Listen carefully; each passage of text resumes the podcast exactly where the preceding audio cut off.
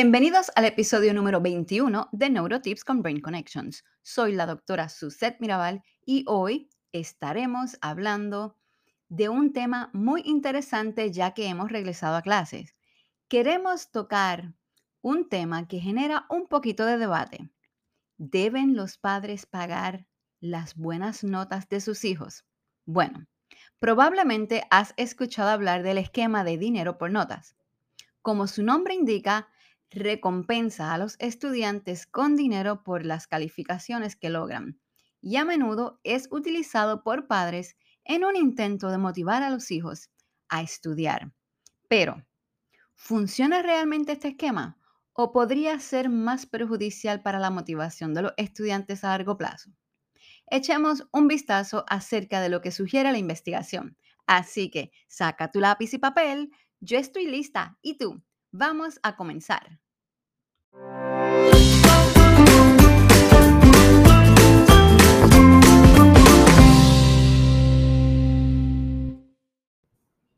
La investigación sugiere que los incentivos financieros pueden ayudar potencialmente a mejorar el rendimiento, ya sea la tarea una interesante o no.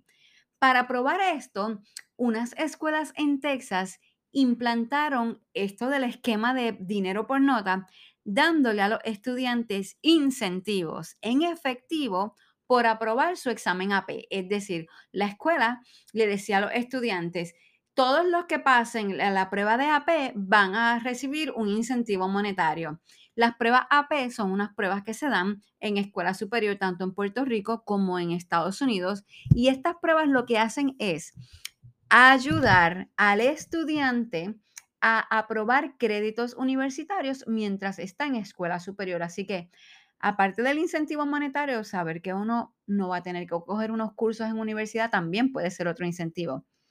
Los investigadores encontraron que esta estrategia condujo a un aumento en los puntajes de estas pruebas y que los estudiantes también fueron más propensos a asistir a la universidad, claro, ya tenían cursos universitarios aprobados, y a tener salarios más altos en, y en, su lugar de trabajo más adelante cuando terminaban la universidad. Sin embargo, algo importante que destacar en este, eh, de este estudio es que los maestros que daban los cursos AP también recibieron incentivos en efectivo, lo que pudo haber tenido algo que ver con los resultados. Así que vemos que esta motivación, este, este factor económico de pagar por algo puede tener resultados positivos. Sin embargo, otro estudio encontró que el rendimiento académico de los estudiantes más pequeños solo mejoró, escuchen esto bien, cuando se les pagó por leer libros, en lugar de que se les pagaran por tener mejores calificaciones. Así que hay otros estudios que han demostrado que cuando a los niños le dicen, bueno, pues cuando leas tantos libros te voy a dar este incentivo. Una posible razón es que los niños más pequeños no pueden saber cómo estudiar de una manera más efectiva eh, y que la lectura les ayuda pues a aprender. Por lo tanto, cuando tú lees más, pues se va a ver tu rendimiento académico mejor. Entonces podemos ver que a primera vista, pagarle a su hijo por buenos resultados puede sonar como una gran idea. Pero, ¿podría tener esto algún costo? Vamos a ver los contras de pagarle a un hijo por las buenas calificaciones. Primero debemos de ver que hay dos tipos principales de motivación que influyen en el comportamiento de una persona. Primero, la motivación intrínseca, que es cuando nos involucramos en un comportamiento porque nosotros lo encontramos gratificante. Por otro lado, tenemos la motivación extrínseca, y esto es cuando hacemos algo con la esperanza de obtener una recompensa o evitar un castigo. Así que esa es la motivación externa. Este tipo de motivación eh, es de la que estamos hablando. Cuando nosotros le pagamos a nuestros hijos por las calificaciones, esto es una motivación del exterior, es una motivación extrínseca. Entonces, si los estudiantes están motivados, ustedes me dirían, ¿y cómo es esto algo malo? Bueno, tendríamos que ver que cuando las recompensas externas pueden socavar el valor intrínseco de la educación. Lo que se ha demostrado es que es casi tan importante como la inteligencia cuando se trata de predecir el rendimiento escolar. Es decir, podemos obstaculizar la motivación intrínseca de un estudiante cuando le estamos pagando utilizando la motivación extrínseca. Por lo tanto, otro problema ocurre cuando le quitamos las recompensas. Y esto se demostró en un estudio que encontró que a pesar de que todos los participantes disfrutaban inicialmente de la tarea, los niños que esperaban una recompensa, pero luego no la recibieron, mostraron mucho menos interés en la tarea que aquellos que recibieron una recompensa inesperada o aquellos que ni tan siquiera esperaban una recompensa. ¿Cómo ponerlo en otras palabras? En este estudio se vio cómo unos niños le dijeron, te vamos a, te vamos a dar algo y después no se lo dieron. Pues ahí bajó su, su motivación. Pero los niños que no esperaban nada porque no se les había dicho que iban a tener una recompensa, hicieron su trabajo, mostraron interés y recibieron una recompensa inesperada y se sintieron súper bien. Esto sugiere que pagarle a su hijo por calificaciones podría disminuir su interés en el tema o en el proceso de aprendizaje. Ojo, esto es bien importante porque el proceso de aprendizaje debe de ser uno de disfrute, de que uno aprenda porque quiere aprender, no porque finalmente voy a tener una recompensa. Si nosotros llevamos esto a nuestra sala de clases regular, ¿a cuántos de nuestros estudiantes utilizan la motivación extrínseca constantemente cuando nos dicen a nosotros, Missy, ¿cuánto vale ese trabajo? Y obviamente no es cuánto vale, pero los niños lo dicen así, ¿cuánto vale? Uno les da un trabajo, una asignación, y si esa tarea no tiene un valor de puntuación, nota que me puede llevar a mí a una A, pues no me interesa hacerlo. Se ve que los estudiantes tienen menos motivación cuando la tarea no tiene una recompensa. Y esto es contrario a lo que debería ser el gusto por aprender. Aprender debe de ser algo que nosotros hacemos como cuando éramos niños pequeños. Usted ve los niños pequeños y son curiosos. Por naturaleza quieren seguir aprendiendo y pasan por esa etapa de ¿y por qué? ¿Y por qué? Y ahí uno ve el gusto por aprender. Y ese gusto por aprender es el que nosotros deberíamos mantener encendido, esa llama de querer aprender durante toda la vida. Pasamos por este proceso en los años de la escuela donde si no recibimos esta recompensa, como que hay veces que no, que nos podemos decaer. Y después a lo mejor llegamos a una etapa adulta donde a lo mejor muchos de nosotros está que nos encanta aprender y aprendemos por placer. Eso sería la motivación intrínseca que nosotros deberíamos de tener con nuestro con nuestros hijos, ayudarlos a que desarrollen esa motivación. Pero entonces, ¿cómo los padres pueden apoyar el aprendizaje de los hijos en el hogar? Pues nosotros podemos utilizar unas estrategias para que el estudiante pues se sienta más motivado. Primero, como adultos, debemos de tener altas expectativas académicas. Y ojo, esto no quiere decir que el estudiante saque perfecto. Una alta expectativa académica es que el estudiante haga la tarea que tiene que hacer, sea responsable y haga el mejor esfuerzo.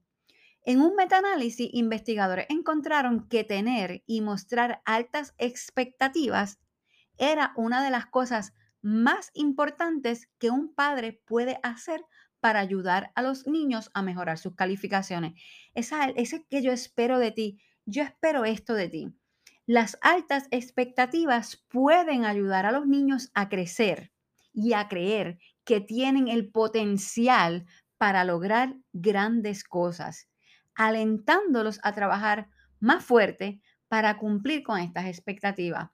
Y ojo, yo no estoy diciendo que pongamos altas expectativas que sabemos que el niño no puede lograr. Por el contrario, lo que estamos buscando son cosas que los niños pueden ir logrando poco a poco. Un padre no le debe de pedir a un niño que de una D llegue a una A, porque si el estudiante lo ha estado intentando, ponerle una alta expectativa de que luego empiece a sacar y que tenga A, sería bien detrimental porque si en la próxima ocasión del examen o el trabajo no saca A y saca D o saca C, no va a estar motivado. Por lo tanto, tenemos que ponerle altas expectativas de acuerdo a su nivel.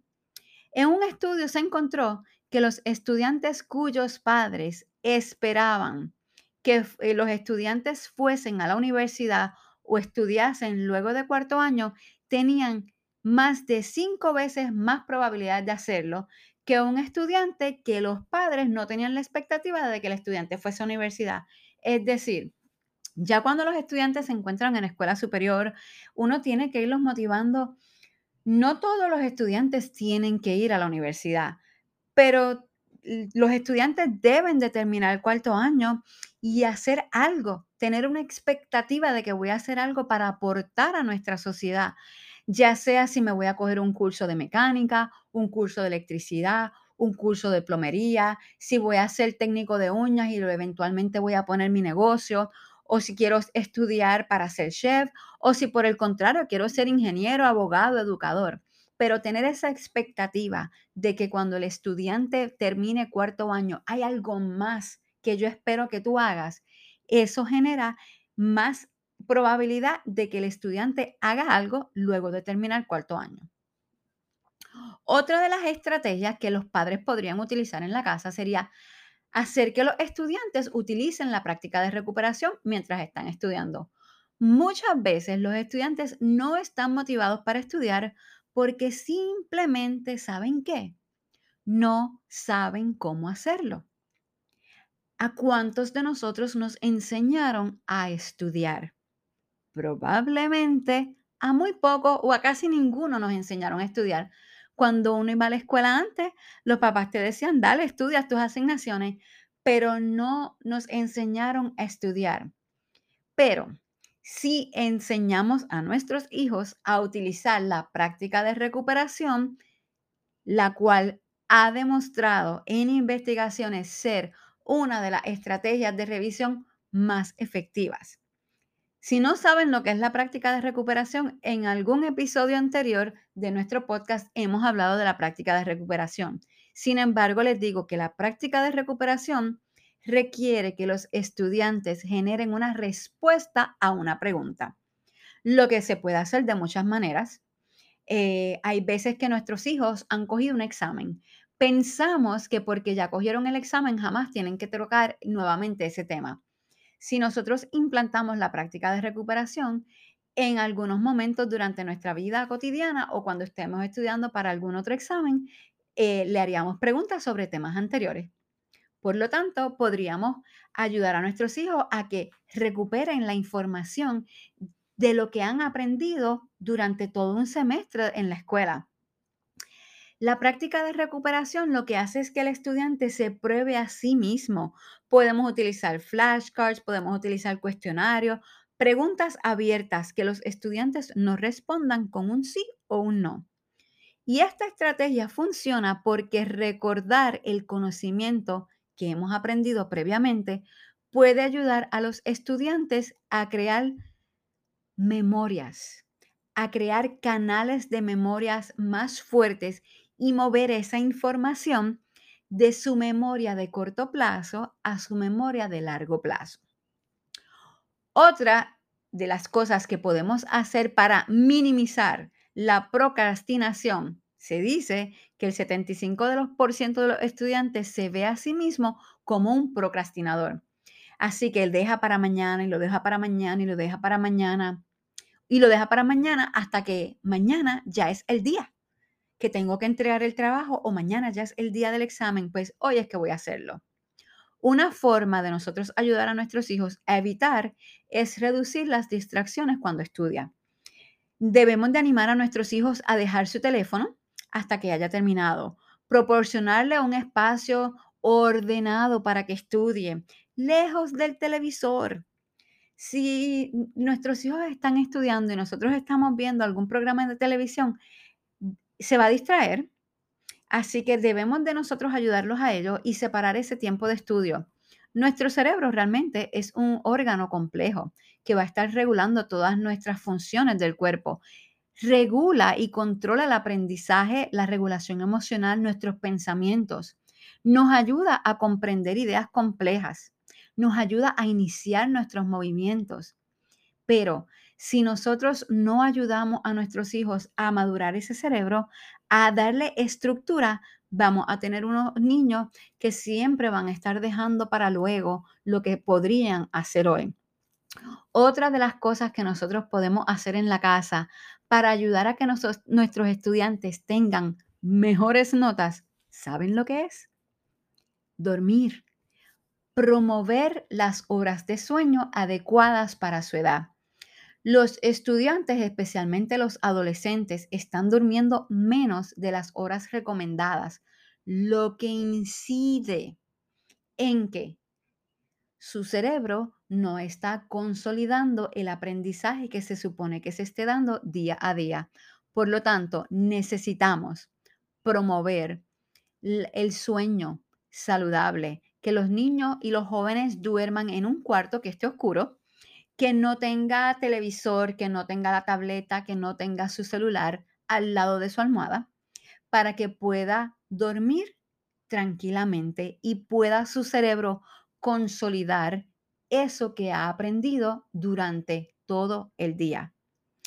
Eh, nosotros tenemos que ver que nuestro cerebro nos ayuda, nos ayuda en el aprendizaje, es el órgano del aprendizaje. Y si no está descansado y si no pasa por todas las fases de sueño, pues sencillamente no va a ayudar a nuestros niños a aprender. Así que les recuerdo, podemos ayudar el aprendizaje de nuestros hijos teniendo altas expectativas académicas, ayudándolos a que integren la práctica de recuperación durante su tiempo de estudio, ayudándolos a minimizar la procrastinación y ayudándolos a que tengan su periodo de sueño que sea uno reparador.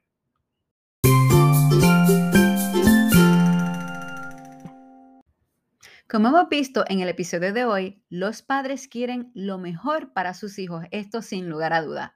Si una estrategia tiene la oportunidad de ayudarlos a obtener mejores calificaciones, sabemos por qué no intentarlo.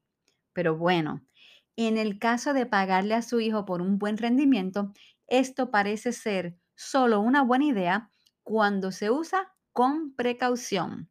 El riesgo puede ser mayor que las recompensas potenciales. Así que usado imprudentemente esta estrategia puede dañar el disfrute inicial de su hijo de un tema o su motivación intrínseca, haciendo que trabajen menos fuerte en el futuro. Si quieres aprender un poco sobre la práctica de recuperación para que la puedas integrar en tu casa, te recomiendo A Parent's Guide to Powerful Teaching de Patrice Payne. Te invitamos a la segunda Jornada Internacional de Neurociencias, los sentidos y las emociones pilares del aprendizaje que se llevará a cabo el 14 y 15 de octubre en el Embassy Suites de Isla Verde. Tendremos versión presencial y versión en línea. Recuerda que va a estar Jesús Guillén con nosotros. Además, ya publicamos nuestros primeros módulos aprobados con educación continua para profesionales de la salud, titulados Secretos del Cerebro Adolescente y Enseñanza centrada en el cerebro. Están aprobados para diversas profesiones. Puedes buscar más información en nuestra página web www.brainconnections.co. Recuerda que puedes seguirnos en nuestras redes sociales Facebook, Instagram y LinkedIn. Si te gustó este episodio, compártelo con tus amigos. Hasta la próxima.